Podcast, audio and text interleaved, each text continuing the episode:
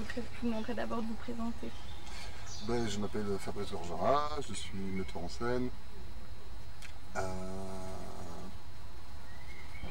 je dirige la compagnie Jour Tranquille depuis 10 ans. Et j'ai été en résidence 3 ans à la Grange.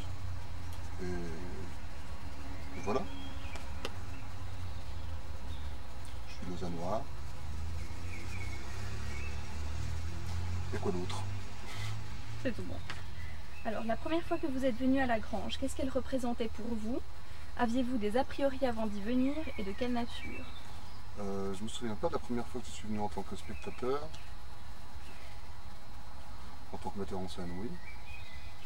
Mais je pense que de toute façon, j'avais des a priori dans le sens que c'est un théâtre euh, présenté comme universitaire.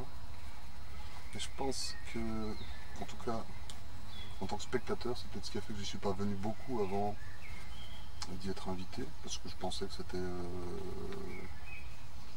du théâtre euh, fait par les étudiants pour les étudiants, ce qui n'est pas le cas. Mais euh, je crois que c'est comme ça que je le considérais avant. Et autrement, la première fois que je suis venu, c'était pour faire d'un jour à l'autre une création à partir de textes de Lothar Troll et d'Ainer Muller. Et ça, c'était en, écrit en 98, 98. Mhm.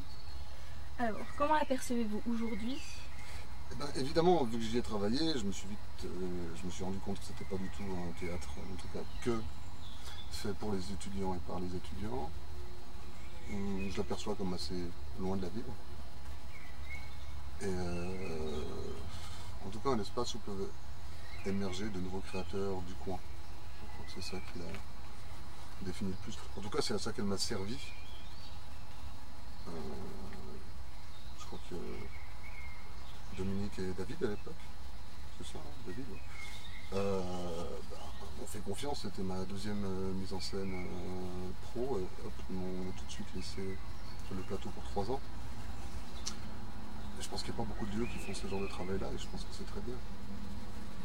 Est-ce que vous arrivez à parler un petit peu plus fort? J'arrive à parler plus fort. Plus fort possible. Alors,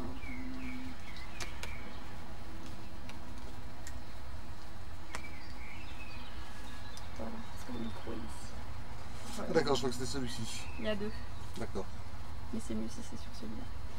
Alors, vous êtes venu en résidence à la Grange de 98 à 2000 ans, de, de- à 2001. De quelle manière cela a-t-il servi vos ambitions théâtrales ou pas? Vous venez un petit peu de le dire dans la première. dans la- Ouais, mais je peux rajouter que ça m'a servi de laboratoire aussi, que je me suis permis des choses que je me serais peut-être moins permis ailleurs. Et ça m'a servi. Ça m'a servi parce que bah, parce qu'on m'a vu et parce que j'ai pu aussi aller ailleurs. Ça a été plus un espèce de, de tremplin comme ça qui a fait que j'ai pu continuer à créer dans d'autres lieux, j'ai pu rayonner. Comment avez-vous vécu vos passages à la Grange de façon positive, négative Pourquoi? Bah, de façon positive parce qu'on a pu chercher, on a pu créer, on a pu faire des choses euh, diverses et variées. Comme ça. Et puis je pense que mon travail personnel a avancé aussi, vu qu'il y avait quand même euh, l'idée de pouvoir bosser sur trois créations successivement. Donc on n'a rien à prouver. euh, comment dire Ça m'a permis de travailler plus dans une espèce de continuité, plus sur un, long terme. Ça c'était le côté positif. En plus, il y a ce que je disais tout à l'heure, c'est que ça me donne une visibilité à un jeune créateur. Et du côté négatif, bah, ça n'a pas toujours été facile, point de vue fréquentation, c'est clair. Je vois surtout ça. Mais bon, il faut faire avec le lieu, c'est un lieu qui est super présent. C'est une grange. Et euh, ça a occasionné pas mal de. Ça a occasionné pas mal de problèmes techniques. Qu'est-ce qui est négatif encore Rien de plus que dans les autres théâtres. Considérez-vous le fait que la Grange se situe sur le site universitaire comme un avantage ou un inconvénient? Pourquoi? Bah, je crois que c'est plutôt, en tout cas, quand j'y travaillais, c'était plutôt un inconvénient dans le sens que, ça en fait un théâtre éloigné de la ville, éloigné du centre, et en même temps, ça en fait pas un théâtre où viennent les étudiants.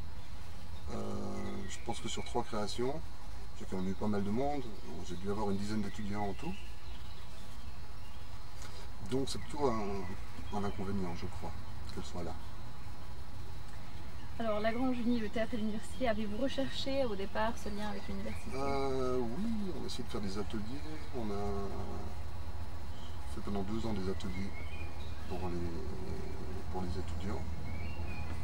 Ça n'a pas été très efficient. Ça ne servait à rien. Si ce n'est qu'à amener deux étudiants. Avez-vous un bon souvenir à la Grange? Quel est, votre, ou quel est votre meilleur souvenir à la Grange? Mon meilleur souvenir à la grange. J'ai des bons souvenirs, mais des souvenirs de compagnie, des souvenirs. euh, euh,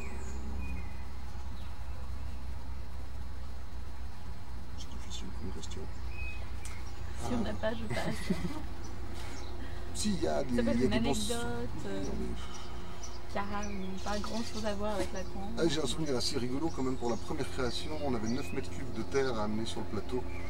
Donc un énorme camion qui était euh, là, juste là. Et euh, on a dû euh, amener 9 mètres cubes à la brouette à l'intérieur de la grange et les ressortir après. Il y avait de la poussière partout sur toutes les planches. À partir de cette année-là, ça a été interdit, je crois, d'amener de la terre ou quelques matériaux que ce soit à l'intérieur de la grange. Mais c'était assez drôle. C'était pour laquelle C'était pour euh, du talent Non, c'est ce que je dis. D'un jour à l'autre, ça s'appelait.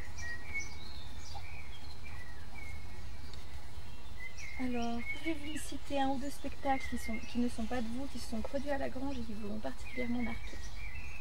Euh,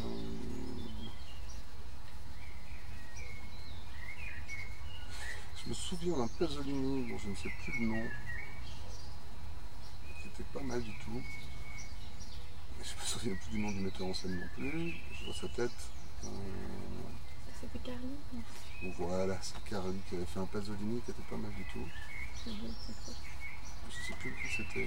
Et puis, qu'est-ce que j'ai J'en avais plein. mais-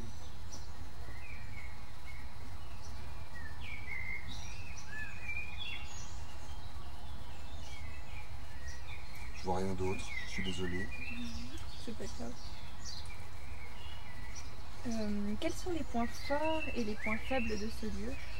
Bah, je l'ai un peu dit précédemment, quoi, le fait que c'est loin, que les étudiants ne viennent pas. Comme ça, après le point fort, c'est quand même son équipe, parce que visiblement, quoi, ils sont très ouverts. Et puis, euh, je crois, c'était pas encore complètement le cas entre euh, 98 et 2001, mais je crois qu'il y a de plus en plus de monde aussi, qu'ils ont réussi à mettre une, une espèce de synergie en place comme ça. Qui fait que les gens viennent. Je sais pas si maintenant c'est plus les, les étudiants, si ça continue à être la même chose. Mais en tout cas, c'est un lieu avec une identité et c'est un lieu qui, encore, qui donne encore de la place aux, aux jeunes. Quelle place donnez-vous aujourd'hui à la Grange dans le théâtre roman? Bah, justement celui-ci, je crois, celui qui permet de d'essayer. En même temps, il y, a des, il, y a, il y a des pièces aussi très abouties qui viennent là. Ça reste un peu un espace d'ouverture et pour moi c'est un, un tremplin.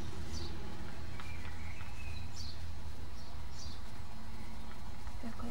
Est-ce que vous pourriez, alors j'ai une question très très vague, mais est-ce que vous pourriez me parler un petit peu de vos spectacles, ceux qui se sont produits ici? Ceux qui se sont produits ici. Alors, je suis encore dans le cadre.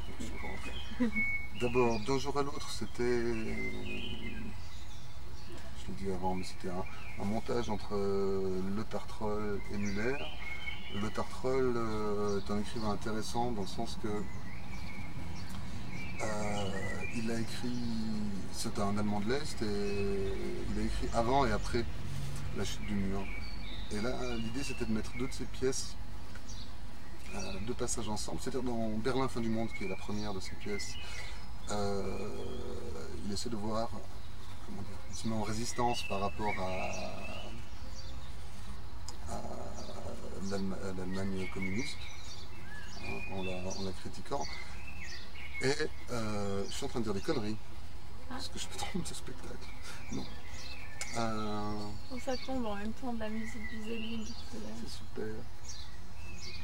Je suis, en train, je suis en train de parler d'un autre spectacle que j'ai fait en même temps.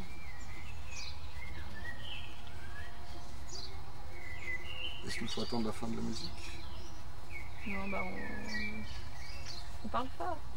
On parle fort. Donc Berlin fin du monde, oui Donc c'est les cinq dernières minutes de Berlin avant que les Russes arrivent et ça parle de la. Mais c'est de l'autre spectacle, ça. Non non c'est juste c'est juste c'est ce que je disais avant qui était fou quoi. Euh, parce que j'ai monté deux Lotartron en même temps si vous voulez tout savoir. Et un euh, qui se passe dans un supermarché où Troll se met en résistance par rapport au monde euh, la consommation et l'ultralibéralisme. Et juste avant il a écrit Berlin fin du monde qui parle de la même chose mais juste avant la chute du, mur. En, mettant les, origines du communisme est, est-allemand en donnant pour origine la, lâcheté des Allemands qui ont accepté un régime plutôt qu'un plutôt qu'un autre mais sans, sans conviction aucune en fait. Et vu que j'ai monté les deux comme ça en parallèle et que j'ai fait mon mémoire sur les deux en parallèle, c'est pour ça que je suis en train de tout, de tout mélanger. Mais Berlin fin du monde, c'était donc, d'un jour à l'autre, c'était donc le montage entre euh, Berlin fin du monde, qui, euh, j'ai déjà expliqué, est-ce que je recommence C'était le montage entre Berlin fin du monde, euh, qui donne les dernières minutes euh, du régime nazi et par là même la, genèse euh, du communisme est-allemand. Et il voit cette jeunesse que dans une succession d'actes de lâcheté, comme ça. Et j'avais monté ceci avec un texte d'Heiner Müller qui est l'hydre. Et l'hydre, comme on l'avait traité, en tout cas ce que je veux dire à, travers, à travers ce texte, c'était le- l'impossibilité de développer un système, peut-être un système communiste comme ça, mais dans un langage plus poétique. Et les deux, se confrontaient. Voilà, c'était le premier. Le deuxième, c'était euh, Prométhée. Ça s'appelait Promo 2000, mais c'était à partir du texte de Prométhée où euh, c'est aussi une confrontation avec euh, le texte classique et un texte d'Heiner Müller qui est dans Ciment où, où Prométhée a envie de rester sur son rocher. Je réexplique tout Prométhée, non je réexplique pas tout Prométhée, mais euh, donc Prométhée, dans le texte classique, donne le feu, euh, donc le savoir et tout ça aux hommes, donc euh, on le- on l'enchaîne. Il se fait bouffer le foie par un, un aigle et tout ça et tout ça. Et donc je racontais cette histoire classique et en même temps, à l'intérieur, il y avait des, des bouts du, du Prométhée de Muller où on vient délivrer euh, ce brave homme et non, il veut pas. Il s'est fait pote avec l'aigle qui lui bouffe le foie, euh, il est très bien, ses chaînes ont fondu, il n'est plus qu'un avec ses chaînes et il se complaît dans, son emprisonnement. Et de là, de, la friction entre les deux, sortait une réflexion sur le, confort du fait d'être enchaîné, de ne pas vouloir voir ses chaînes, etc. Voilà, ça c'était Prométhée. Et le troisième, c'était un texte euh, d'Howard Barker qui s'appelait Les Sept. Euh, en fait, euh, Barker imagine euh, la vie du roi Lear avant le roi Lear de Shakespeare. Et euh, c'est un peu une réflexion sur la, sur la folie, sur euh, la cruauté, sur l'humain, dans tout ce qui est le plus organique comme ça. Voilà.